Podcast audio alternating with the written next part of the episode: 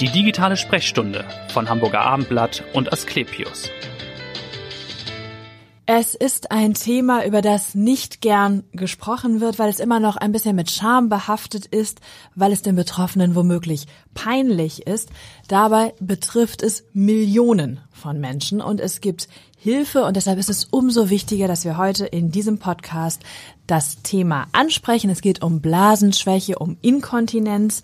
Mein Name ist Vanessa Seifert und ich freue mich auf Dr. Oliver Engel.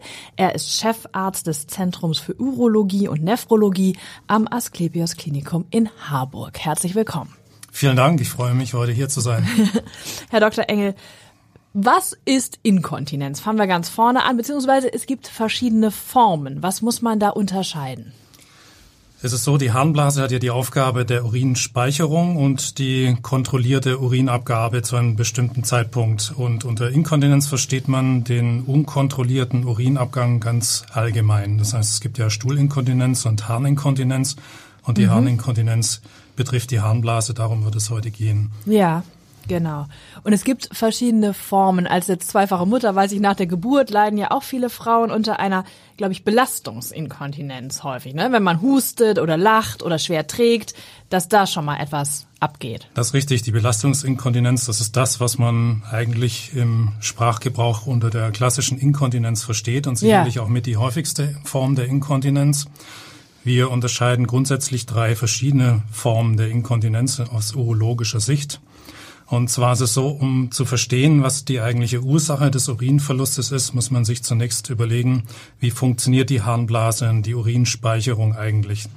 Die Harnblase ist ja ein Muskel, ein Hohlmuskel, der den Urin im Inneren dieses Muskels sozusagen speichert und gleichzeitig gibt es einen Schließmuskel, der von dem Beckenboden gebildet wird. Dieser Schließmuskel ist auch, wie der Name sagt, ein Muskel, der willentlich aktiviert werden kann. Und diese beiden Muskeln, der Blasenmuskel und der Schließmuskel, müssen zusammenspielen. Mhm. In der Speicherphase, wenn sich die Harnblase füllt, wenn der Urin von den Nieren in die Blase fließt, dann muss die Blase selbst, also der Blasenmuskel, entspannt sein und der Schließmuskel aktiviert sein und die, den Urin halten. Mhm.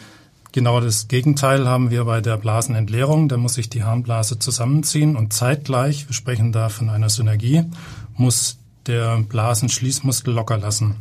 Jetzt ist die eine Kontinenz, äh, Inkontinenzursache natürlich, dass der Schließmuskel nicht richtig funktioniert. Das wäre die klassische Belastungsinkontinenz, genau. wie Sie schon angesprochen haben.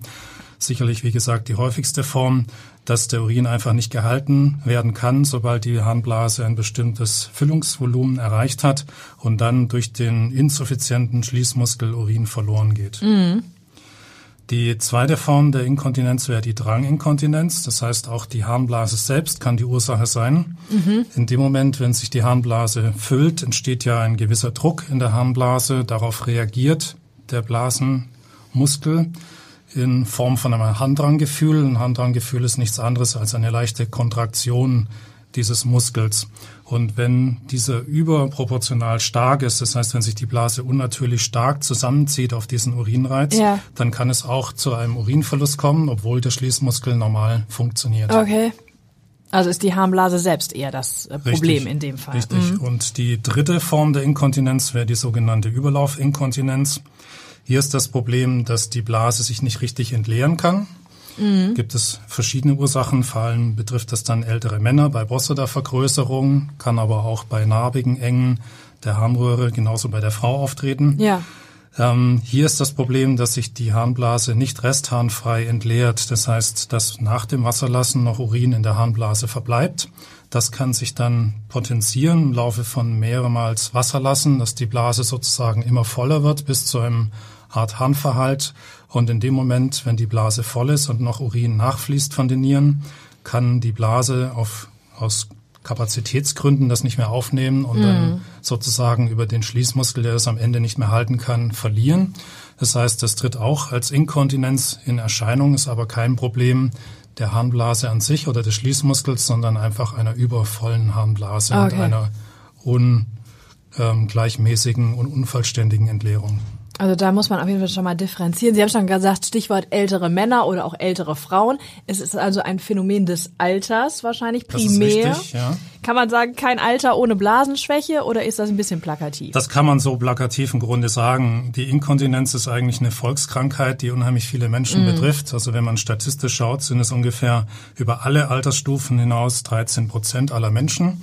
Frauen sind etwas häufiger betroffen, 15 von 100 Frauen im Gegensatz zu 100 von 10 von 100 Männern. Ja. Aber prinzipiell betrifft es beide Geschlechter und natürlich, wie Sie richtig gesagt haben, je älter man ist, umso höher ist das Risiko, ähm, Harninkontinenz zu erleiden. Erstens aufgrund von anatomischen Bedingungen. Sie haben die Geburt angesprochen. Das ja. ist natürlich die häufigste Ursache bei Frauen, dass im Laufe des Lebens es zu einer Lockerung des Bindegewebes kommen kann. Natürlich vor allem durch Geburten, aber auch durch den ganz normalen Älterungsvorgang. Mhm. Ähm, es spielen auch Erkrankungen natürlich eine Rolle, die dann im Alter dazukommen, also vor allem neurologische Erkrankungen. Da kann ich gleich näher noch drauf ja. eingehen, weil eben auch neurologische Erkrankungen zu einer Inkontinenz führen können, die sogenannte neurogene Inkontinenz. Um das mhm. Ganze noch ein bisschen komplizierter ja, zu machen. Ne, wir haben ja Zeit. Ja. Aber das ist genau das, was natürlich im Alter dann auch eine Rolle spielt. Also Erkrankungen, die ja. das Nervensystem betreffen, wie Bandscheibenvorfälle vor allem im Besonderen, aber mhm. auch Multiple Sklerose, Parkinson, Parkinson. und so weiter spielen mhm. da eine große Rolle. Kann ich denn präventiv was tun? Schon in jüngeren Jahren hilft es, wenn ich den Beckenboden regelmäßig trainiere, wenn ich Sport treibe. Ist das Prävention? Das hilft auf jeden Fall und hilft natürlich vor allem gegen die erste Form der Belastungsinkontinenz. Mhm. Das heißt, wenn es sich um ein Bindegewebeschwäche halten, um ein, eine Schwäche des Blasenschließmuskels, dann ist das von Vorteil. Das wird auch als erste Therapie erst einmal versucht bei Belastungsinkontinenz, ja. dass man eben versucht, den Beckenboden und den Schließmuskel zu kräftigen durch entsprechende physiotherapeutische Übungen. Und mhm. das hat auch durchaus sehr gute Erfolge. Ja, wenn das aber eben dann nicht mehr reicht, man würde das natürlich als erstes probieren und sagen, erstmal keine Medikamente, kein Eingriff, erstmal sozusagen ja. konservativ. Wenn das aber nicht hilft, was gibt es dann für Therapieoptionen? Beziehungsweise wie gehen Sie dann vor in der Diagnostik? Man muss ja dann natürlich differenzieren, was das für eine Inkontinenz ist. Ganz genau, das ist der entscheidende Punkt. Ich muss also als erstes Mal in der Diagnostik herausfinden, um welche Form der Inkontinenz handelt es sich. Das ist ja im ersten Moment noch nicht ersichtlich. Der Patient kommt zu mir in die Klinik oder in die Praxis mhm. und hat einfach nur dieses Symptom des Urinverlustes. Richtig, ja. Aber wir müssen jetzt natürlich herausfinden, um welche dieser drei Formen handelt es sich. Mhm. Dazu machen wir einfache Untersuchungen, neben einer einfachen körperlichen Untersuchung, vor allem der Ultraschall heute als wichtigstes Instrument. Das heißt, wir können schauen, ob die Harnblase voll oder leer ist, ganz einfach mit dem Ultraschall. Mhm. Idealerweise lasse ich einen Patienten trinken, bis die Blase einen bestimmten Füllungsvolumen erreicht hat.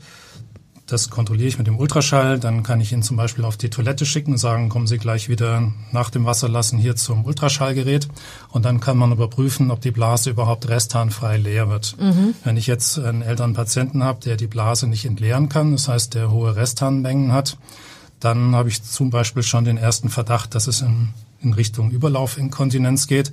Wenn ich sehe, jemand kann restharnfrei entleeren, ist das schon fast ausgeschlossen, diese mhm. Form der Inkontinenz. Ja. Also da würde man erstmal in der Diagnostik natürlich gucken. Und was wären dann die Therapieoptionen, wenn man auch sagt, Physiotherapie ist wahrscheinlich reicht nicht? Wenn es sich um eine Überlaufinkontinenz mm. handelt, zum Beispiel eine Prostatavergrößerung, würde ja. ich die als erstes behandeln, auch zunächst mal mit Medikamenten, bevor man okay. jetzt gleich mm. operiert. Das heißt, ich gebe Medikamente, mm. wie beispielsweise Alpha-Blocker nennen die sich in diesem Fall, die das Wasserlassen erleichtern und dann kann ich kontrollieren, ob die Entleerung besser funktioniert, mhm. ähm, ob der Harnstrahl kräftiger wird und ob sich die Blase restharnfrei entleert unter dieser Medikation.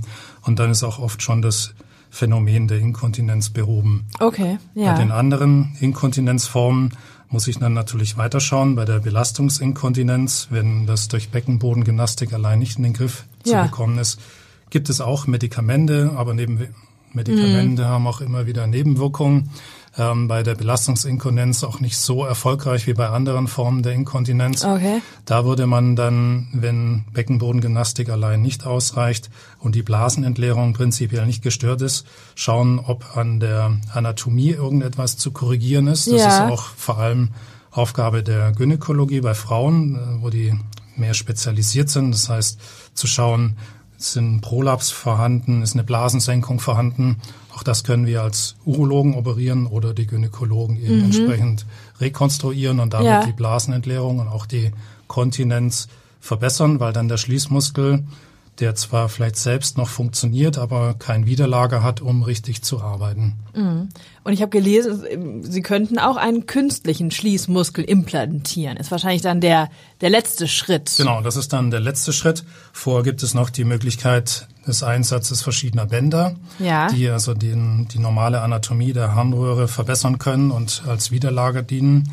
Und der letzte Schritt, wenn also alle anderen Maßnahmen scheitern, ja. kann man einen kompletten künstlichen Schließmuskel implantieren. Wie oft wird das gemacht bei Ihnen jetzt zum Beispiel?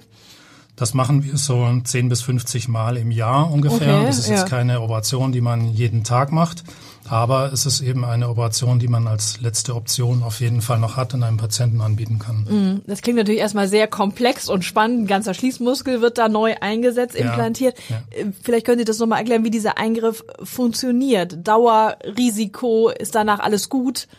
Zunächst mal, damit man sich vorstellen kann, um was es da überhaupt geht. Der künstliche Schließmuskel ist letztendlich eine Manschette, eine wassergefüllte Manschette, die um die Harnröhre positioniert wird, in ungefähr in dem Bereich, wo der normale Schließmuskel auch sitzt, ein bisschen weiter distal davon, also ein bisschen weiter weg von der Blase. Diese Manschette verschließt dann die Harnröhre genauso wie der Schließmuskel das von außen tut. Diese Manschette ist in Verbindung mit einem Reservoir, mit einem Flüssigkeitsreservoir, das auch implantiert wird, über das sich diese Manschette füllt. Das heißt, im Ruhezustand ist die Harnröhre verschlossen durch die Manschette, die Blase mhm. füllt sich.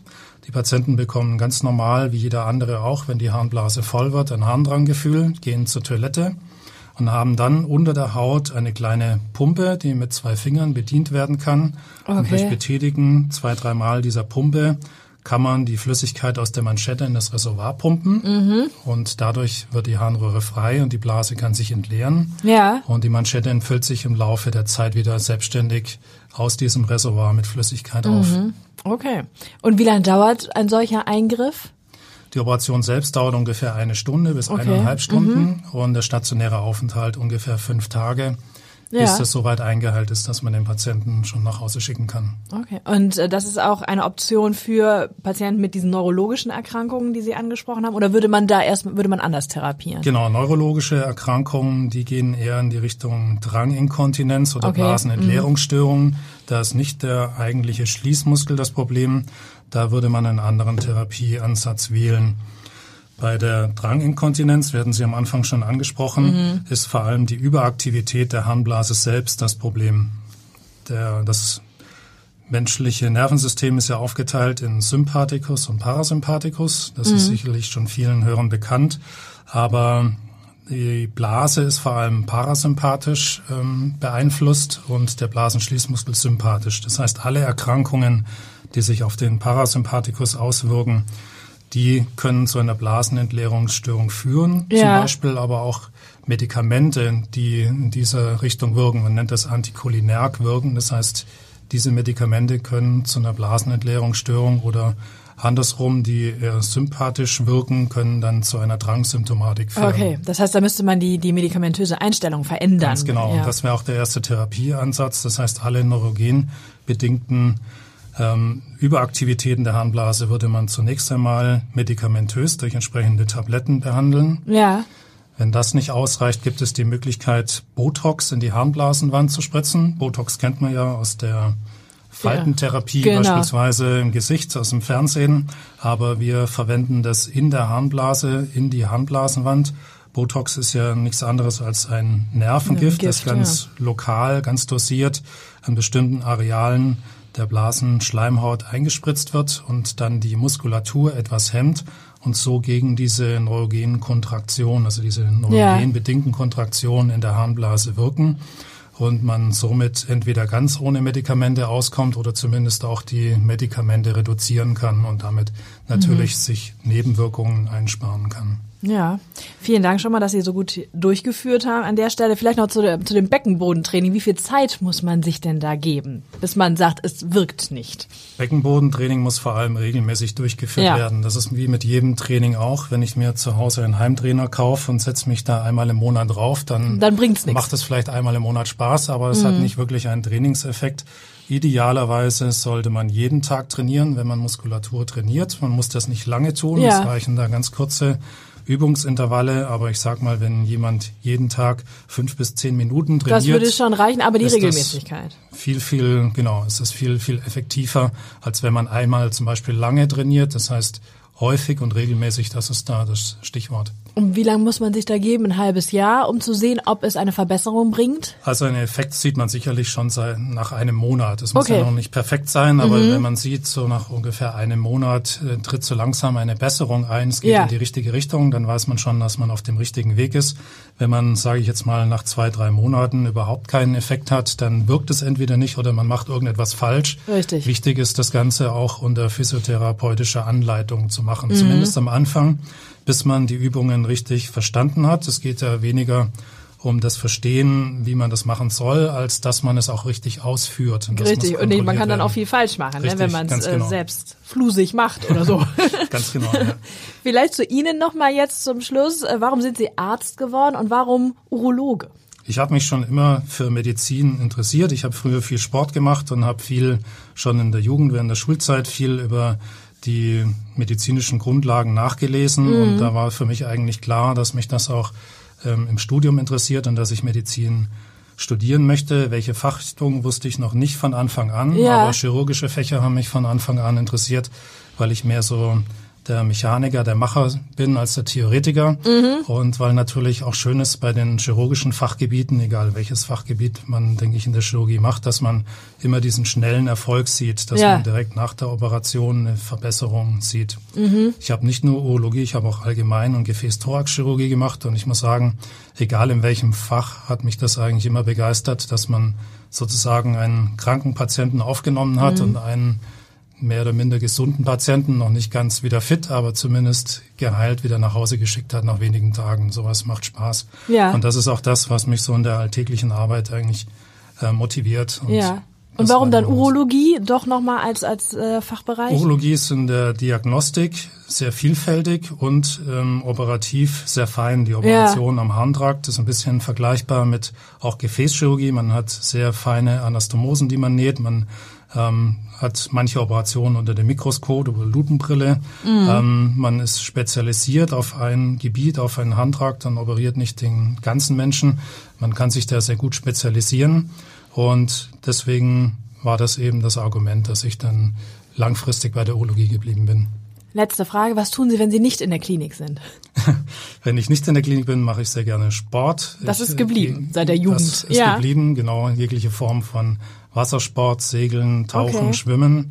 Ich interessiere mich für Motorsport, für die Formel 1 und ja. für DTM und ansonsten auch für Musik und Kunst. Das ist ja ein, ist ja breit gefächert. Breit gefächert Wird ja. Ihnen nicht langweilig, auch nicht außerhalb Fall, der Klinik. Ich danke Ihnen, Herr Dr. Engel, dass Sie heute da waren und aufgeklärt haben über Blasenschwäche und die verschiedenen Formen der Inkontinenz. Ich danke Ihnen fürs Zuhören und hören Sie gerne wieder rein in die nächste digitale Sprechstunde. Vielen Dank. Vielen Dank, hat mir viel Spaß gemacht, hier zu sein. Dankeschön. Weitere Podcasts vom Hamburger Abendblatt finden Sie auf abendblatt.de slash podcast.